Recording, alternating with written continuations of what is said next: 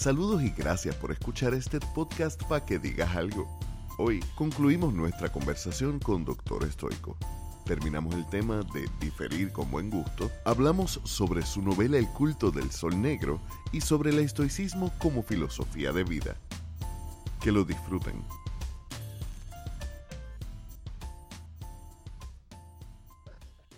Yo este, creo que hay dos formas de ver las discusiones verdaderas. Yo creo que hay muchas personas que lo ven como un MMA verbal. Exacto. y hay otras personas que lo ven como un ajedrez. Y tú lo que estás diciendo, esto no es ni una pelea ni un juego, esto es lo que estamos para aprender, estamos para hacer un mejor país. ¿Qué otro punto tú destacarías? Fíjate, una cosa que se recomienda mucho es cuando alguien dice algo con lo que tú estás de acuerdo o, o que es correcto y tú entiendes que es correcto, decírselo, decirle, sí, estoy de acuerdo contigo, este, o sí, estás en lo correcto. A mí nunca se me olvida una ocasión en que cuando empezamos a dialogar con más confianza, tú me dijiste algo y yo respondí, sí, y tú me contestaste, ¿what? y, después, después me escribiste, glitch in the Matrix. y es que cuando empieza ese, ese toma y dame de, de un debate que todavía está friendly la mayoría de las personas no se espera que en un debate la otra parte te diga, ok, sí es correcto o sí, y sí, estoy de acuerdo contigo. Es como cuando alguien me hace una crítica de la iglesia católica con la que yo estoy de acuerdo y le digo, ajá, sí, estoy de acuerdo. Dios, pero tú no eres católico yo. Sí, ¿qué tiene que ver? Estoy de acuerdo contigo. Ese punto la jerarquía de la iglesia debería cambiarlo, por lo menos revisarlo. Porque primero, la persona si ya estaba subiéndole a las defensas, como que se aguanta ahí o las baja. Segundo, si, si estaba subiéndole rayitas, empieza a bajar rayitas porque esta persona no es tan, tan prepotente o la persona, oh, esta persona se puede lograr. Si estás de acuerdo o aunque no estés de acuerdo, pero entiendes que la persona está en lo correcto, se lo dice, mira, sí, está bien, este, está en lo cierto. Sí, ¿no? Y si estamos de acuerdo, a veces aunque podamos estar en, en desacuerdo con algún pedacito de, de los particularidad del argumento, pero el decir, estoy de acuerdo, ¿para qué continuar entonces en, discutir ese punto si ambos ya han llegado a un acuerdo? Pues lo lógico, como tú mencionas, entonces, mira, se reconoce para continuar la conversación. Para continuar la conversación. Pues los, los otros puntos donde no se está de acuerdo. Otra cosa importante es que eso lo demostró de manera fenomenal el doctor Peterson en su famosa entrevista con, con Kathy Newman. Lo recomiendo si usted quiere ver una manera de tratar de evitar que una, que una conversación escale en, en, en a, guerra. ¿Ves? Son 30 minutos, pero de verdad se, se disfrutan. Y es cuando la otra persona trata de poner palabras en tu boca, tú educadamente, pero firmemente, decírselo, eh, yo no dije eso. Porque a veces por malicias, sin, con intención o sin intención, pero a veces, ah, quiere decir que tú estás diciendo que los, eh, los viejitos deben morir. No, no, no, no, yo no dije eso. Yo, yo lo que dije es, oh, ah, y usted reformula lo que usted acaba de decir para que la persona lo, lo escuche. Esa es otra cosa muy importante. Y no permitirse que le pongan palabras en su boca. Si la persona insiste, pues entonces usted repite la estrategia y le añade lo siguiente.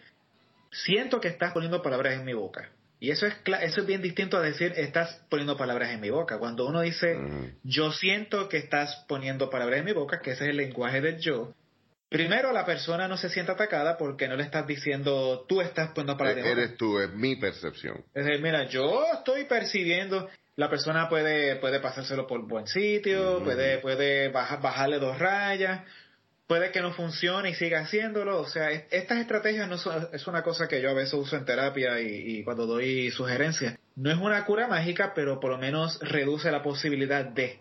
Esa es otra cosa importante. Cuando uno usa estas estrategias, uno debe hacerlo no pensando que mágicamente la persona, oh, estoy de acuerdo contigo. No.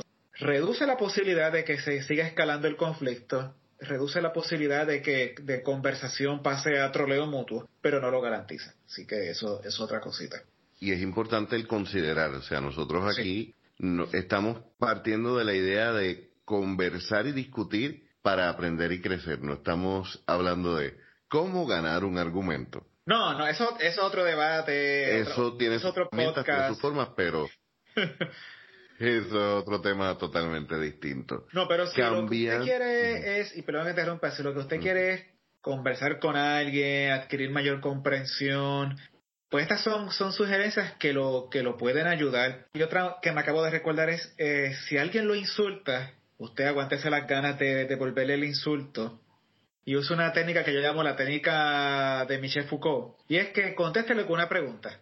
¿Por qué tienes que insultarme si hasta el momento hemos hablado cordialmente? ¿De verdad eso es lo que tú puedes dar? ¿Tienes que recurrir al insulto?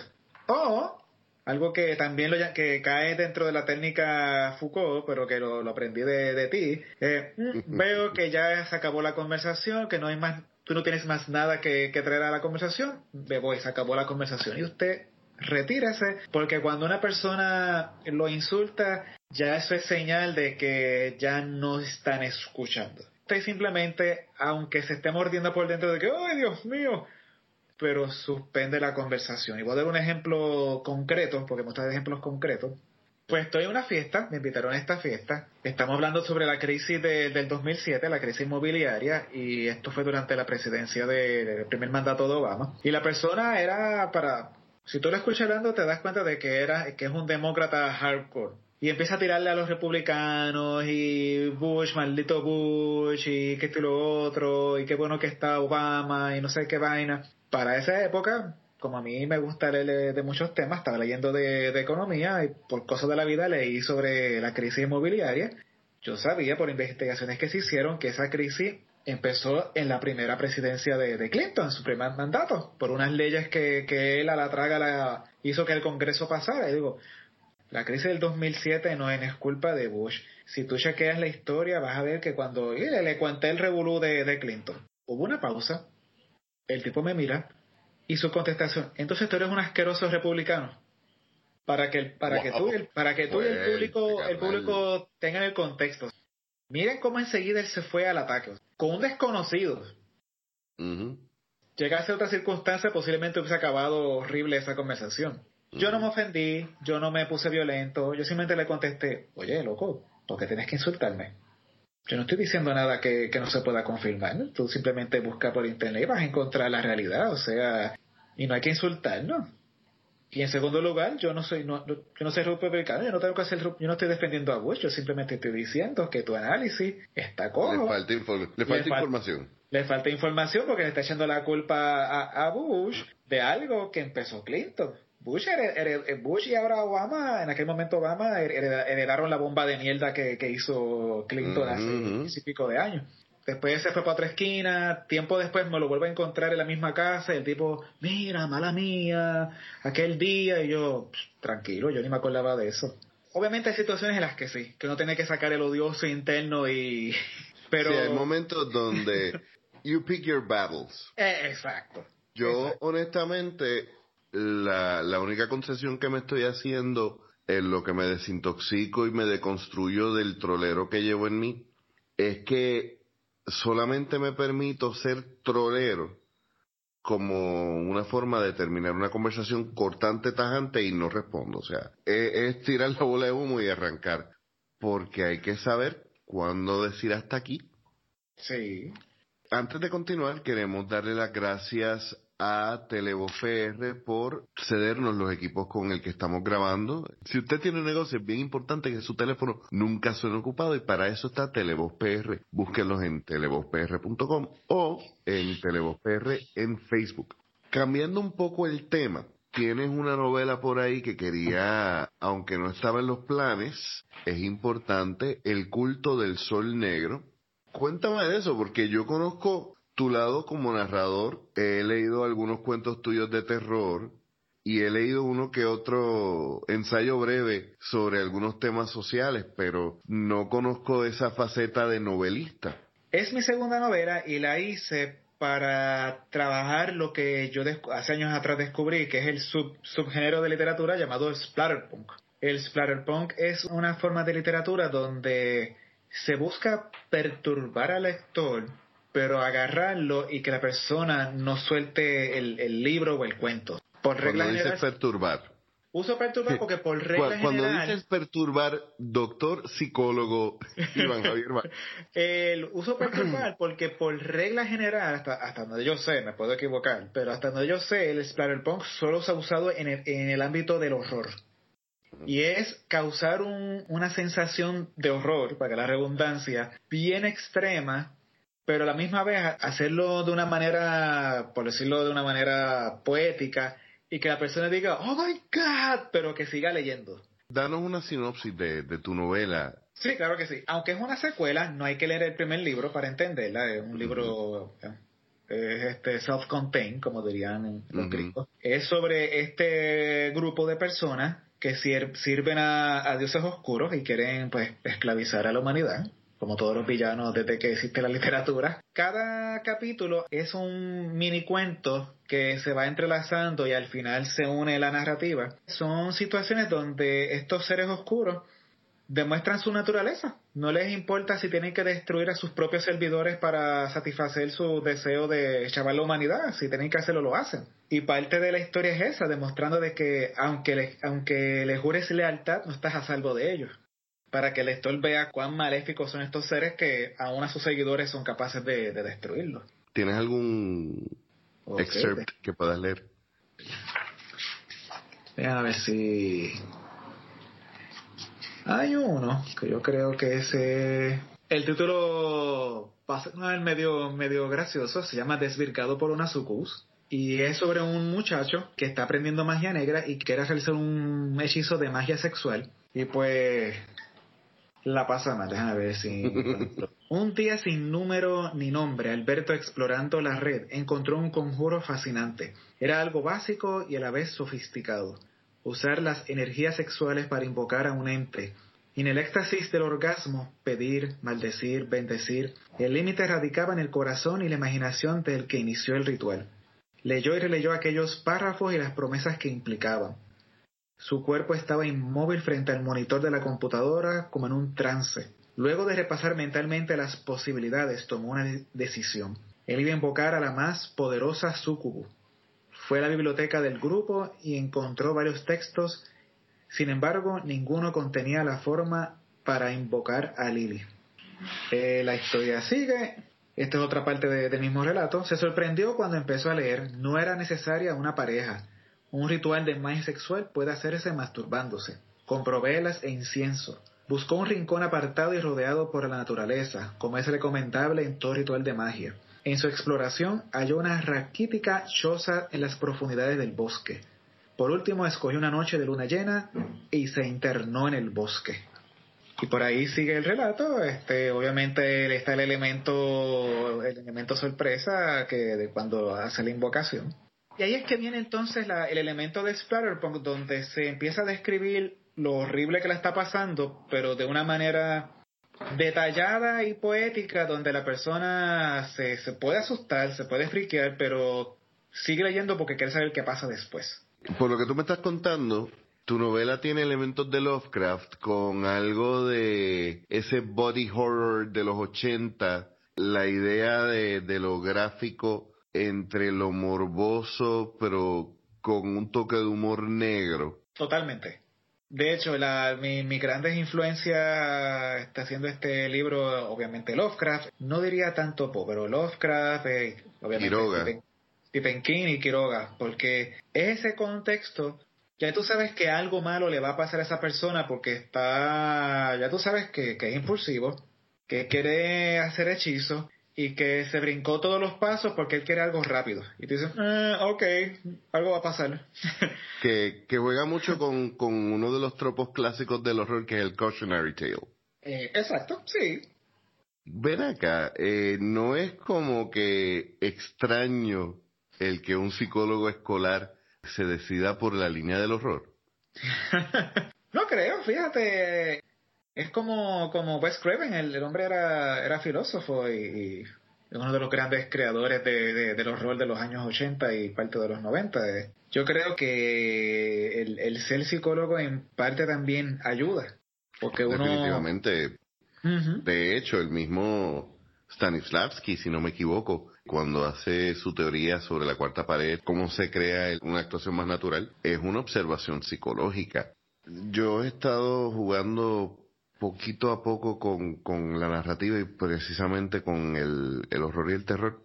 Y es algo que me fascina porque no es algo que conozco. Y de hecho, saludos a Ángel Isian y Melvin Rodríguez que son tremendos editores y excelentes escritores. Ellos han hecho varios libros sobre horror, eh, algunas compilaciones excelentes. Pero es algo que no me he dado la oportunidad de conocer tanto en la literatura. Creo que tú y yo que venimos de esa generación de los 80, nuestro horror, nuestra imaginería, nuestros referentes de horror se van más por lo cinemático. Sí. ¿Cómo esas noches de VHS informaron esa literatura tuya? Pues fíjate, eh, tengo que admitir que yo era un cobarde, de, bueno, como todo el mundo cuando es niño. Y por, por par de, par de incidentes de poca supervisión vi El Exorcista a una edad que no era muy apropiada, que digamos. Todo el eh, de los 80 la vio en un momento bien inapropiado, sí, sí. Pero de hecho, tú sabes que la creación de, del formato de PG-13 se hizo por Poltergeist. Sí. Porque Poltergeist no era R y la pasaron como PG y eso traumatizó a millones de niños. Sí, sí, creo que sí, de verdad que sí. Pero anyway, este me pasó como en un documental que yo vi hace años sobre el horror, que el buen fanático de horror, las primeras dos o tres te, te cagan, pero después le, le coges el gusto. Y el resto de tu vida como fanático de horror tratando de encontrar esa película que te haga sentir lo mismo, que te hizo sentir la que viste a los 6, 7 años. Sí. Y, y eres como la adicta a la heroína, que nunca logras tener un hit igual que el, el primero, pero, pero nada. Pues fíjate, aunque yo leo mucho, mi, mi, parte de escritor se está muy influida, más influida por, por, por lo cinemático, como, como tú dices. Fíjate, a mí me pasó lo que le pasa a algunos fanáticos del horror, que pasé por una fase que me gustaba que entre más gráfica, más violenta, mejor la película, hasta que descubrí que eso no da miedo. O sea, está bien, pues lo destriparon, chévere, ajá, pero eso no da miedo. Y después entonces empecé a admirar más ese, ese horror psicológico que es, por ejemplo, lo que una vez hablábamos de la sensación de desespero y desolación, que eso es más, mm. mucho más aterrador que, que ver a quizás a un tipo con una máscara de hockey.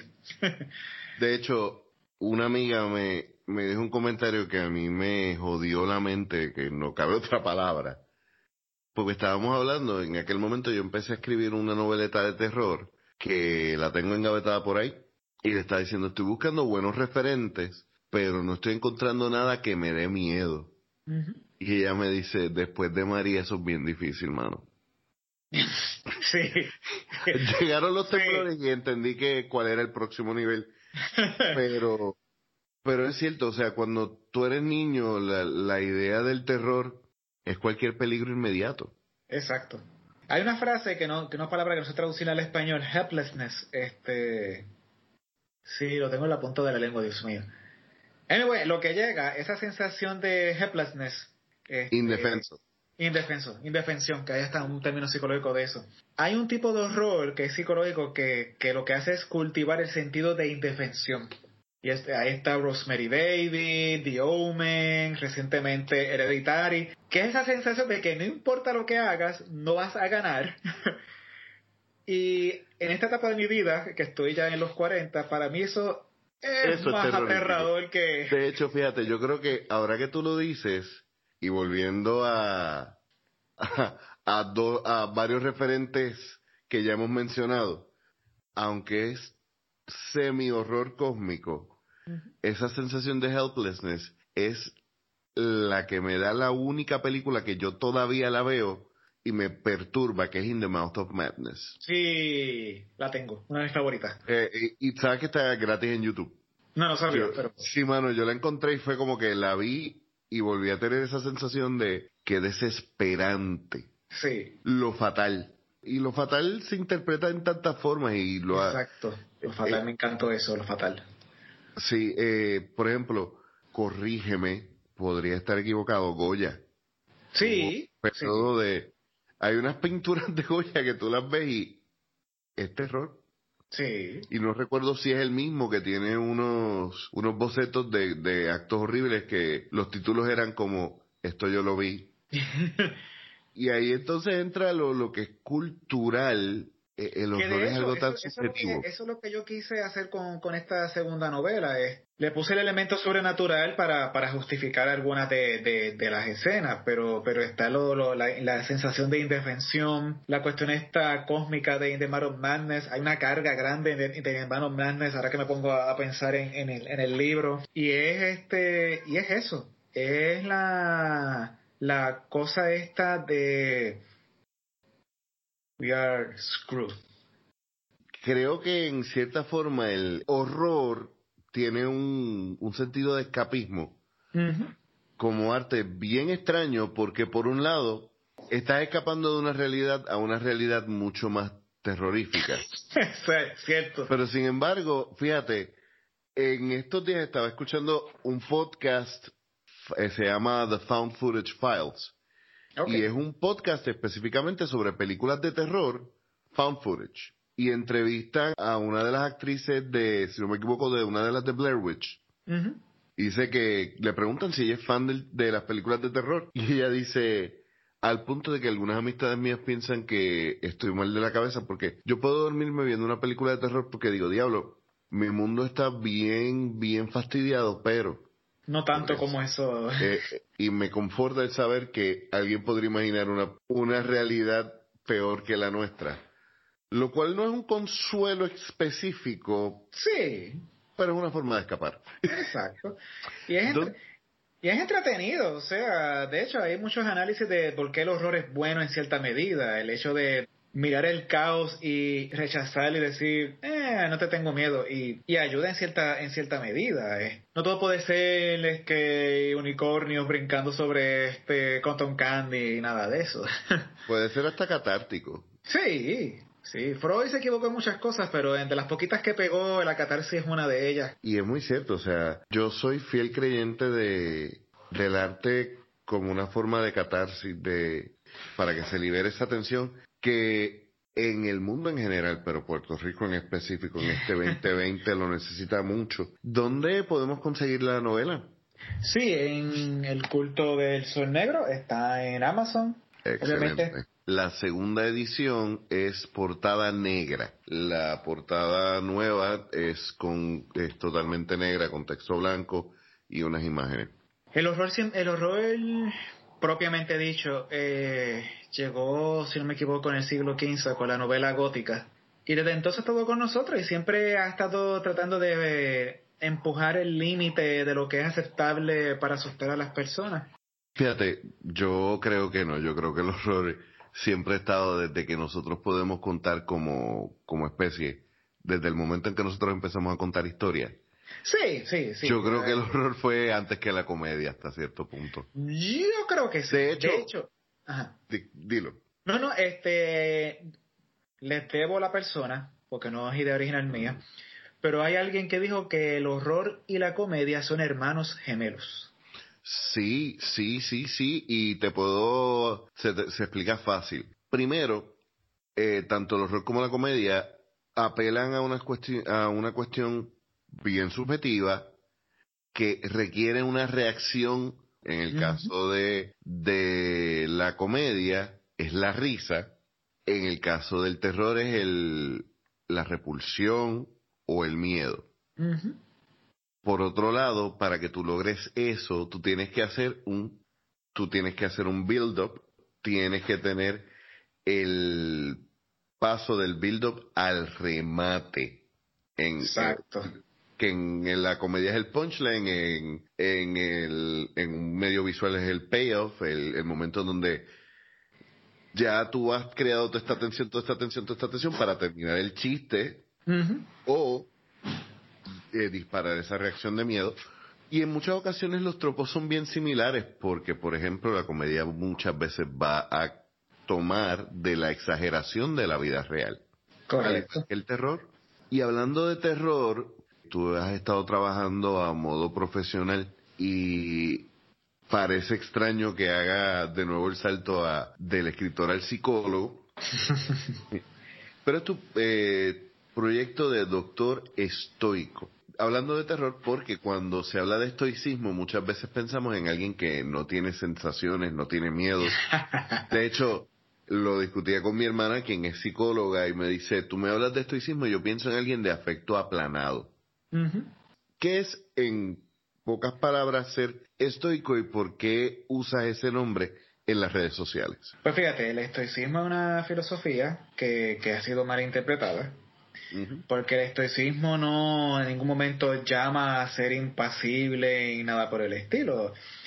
El estoicismo lo que llama es que no te dejes embargar por las emociones, que es distinto. O sea, me puedo enojar, pero no voy a permitir que ese enojo evolucione a la furia ni a la ira y me lleve a, qué sé yo, meterte un batazo y después estar arrepentido porque, ay, dije, yo no quiero darle un batazo a Leonel, es que me, me, de hecho, el estoicismo se le reconoce como el, antepasado remoto de la psicología cognitiva. Y el estoicismo primero nos llama a reconocer de que hay cosas que están en nuestro control y cosas que no están en nuestro control. Por lo tanto, si quieres tener una vida tranquila o por lo menos con conflictos reducidos, debes enfocar, enfocarte en lo que sí está en tu control. Lo que no está en tu control, pues lo, pongo ahí, este, trato de chequear qué puedo hacerle referente a esto. Si no puedo hacer nada, pues lo ignoro, lo dejo ahí o la idea es concentrarse en lo que está a tu alcance. De hecho, tiene muchas cosas similares al budismo y hasta inclusive el cristianismo. Y si nos ponemos majaderos, podemos decir que el cristianismo bautizó algunas cosas de los estoicos para asimilarla para el pueblo romano. Pero una de las cosas, para darte un ejemplo concreto, los estoicos, en su mayoría, todos ellos eran personas prósperas. Y había uno de ellos que tenía un ejercicio que él miraba su casa, miraba sus cosas, sus sirvientes, y decía, todo esto lo puedo perder mañana si, si mañana el emperador despierta de mal humor, todo esto lo puedo perder yo. Que era una realidad en su época. literal, o sea, porque se levantó de mal humor. y entonces él dice, eh, la, la idea no era ser pesimista o negativo, la idea es que aunque el emperador me quite todo esto y me exilie a una isla ya lejos del imperio a vivir una choza, voy a ser feliz en la choza. Aunque mi única comida sea un pescado por la mañana, me lo voy a gozar como si fuese un banquete. Porque mi felicidad no depende de, este palacio, no depende de que tengo sirvientes. La felicidad la, la creo yo. Y eso es una palabra mágica y maldita a la vez. La gente habla de ser feliz, pero no te define lo que es ser feliz. Exacto. Y yo creo que uno de los grandes problemas que tenemos como sociedad es que como no tenemos una definición exacta y precisa que se aplique a nosotros, pues mira, yo conozco gente que piensa que ser feliz es ser famoso. Y un estoico le diría que está siendo esclavo de la opinión de las demás personas, que si pretende tener felicidad con ser la fama, ya es infeliz del saque. Del saque ya Del saque, exacto uno termina aprendiendo que la felicidad, al igual que el amor, es una decisión que se tiene que tomar todos los días cuando tú te levantas. Cuando tú lo decides del saque y vas peleándolo todos los días contra tus propios demonios, porque Exacto. existen, son reales y en el 2020 son más reales que nunca. Yo creo que ese ejemplo de, y si mañana lo pierdo todo, ¿qué? Es un ejemplo bien real para muchas personas de nosotros, muchos de nosotros que hemos perdido derechos laborales, que el sistema no nos permite tener quizás una movilidad social. En una sociedad como la nuestra, el poner tu felicidad en tu posición económica es un, eh, es un riesgo de suicidio. He visto que en tu canal de YouTube, Doctor Estoico, tú estás haciendo una serie de videos breves, no pasan de 15 minutos, creo. Exacto, el más largo son 16 y discutes temas como el valor, el sacrificio, estos puntos importantes que son pilares del estoicismo, en un momento donde se están cuestionando todos los sismos, en un momento donde se están buscando sincretizar todas las ideas diciendo que hay que hacer algo nuevo porque hay que adaptarse al nuevo tiempo. ¿Por qué el estoicismo? El estoicismo es de esas pocas escuelas filosóficas que dan consejos prácticos de cómo enfrentar la vida. Y vuelvo y digo, eh, prácticamente es el, antepasado directo de, la psicología cognitiva. Y, es bien práctico. Yo creo que por eso todavía persiste dos mil años después, es como el cristianismo, dos mil años después de su creación todavía persiste y todavía hay libros sobre eso y comunidades en, internet y gente, hay hasta una convención anual de, de estoicos que no, que se da en Estados Unidos. Y es porque Primero que le da a las personas una herramienta para tener un poquito de mayor control en su vida y curiosamente diciéndole, ojo, no vas a tener absoluto control en tu vida, pero por lo menos celebra el control que tengas de lo poco que tengas.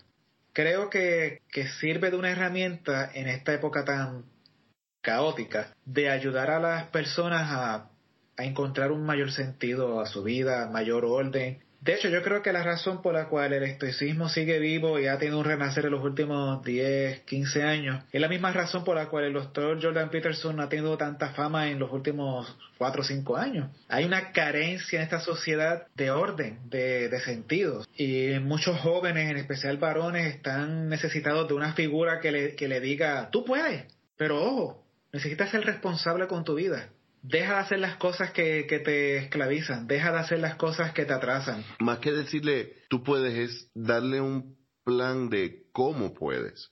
Eh, exacto. No es un positivismo de estos patéticos, falsos, nueva era, de psicología pop, porque una cosa que, que el estoicismo tiene que me gusta es que reconoce que shit happens, o sea, de hecho, hay un ejercicio estoico que, que puede sonar macabro, pero es, sobre todo, las, eh, estés o no estés casado, tengas o no tengas hijos, tú lo puedes modificar, pero digamos que estás casado y tienes hijos, el ejercicio es que antes de acostarte tú digas, de hecho, no es que hay que hacerlo para ser estoico. Que tenga, una visión, lo, lo cojo de ejemplo porque es lo más extremo que hay para que la gente vea que el estoicismo no es este positivismo tóxico de que, oh, todo es posible, el universo conspira para ti. No, eh, es un ejercicio que de hecho lo hacía Marco Aurelio, que tuvo 13 hijos y todos se murieron en la infancia. Y es que cuando vayas a, por la noche tú digas, esta noche puede morir mi, mi hijo. Así que tengo el consuelo que el día de hoy le di el mejor recuerdo posible y yo tengo el mejor recuerdo posible. Si despierta vivo mañana, lo celebro, me lo gozo y le doy un día maravilloso a mi hijo. Si no despierta, por lo menos tendré el consuelo de que le di los mejores años de su vida y lo, y no te dice que no vas a sufrir, te dice que vas a sufrir pero vas a poder manejar.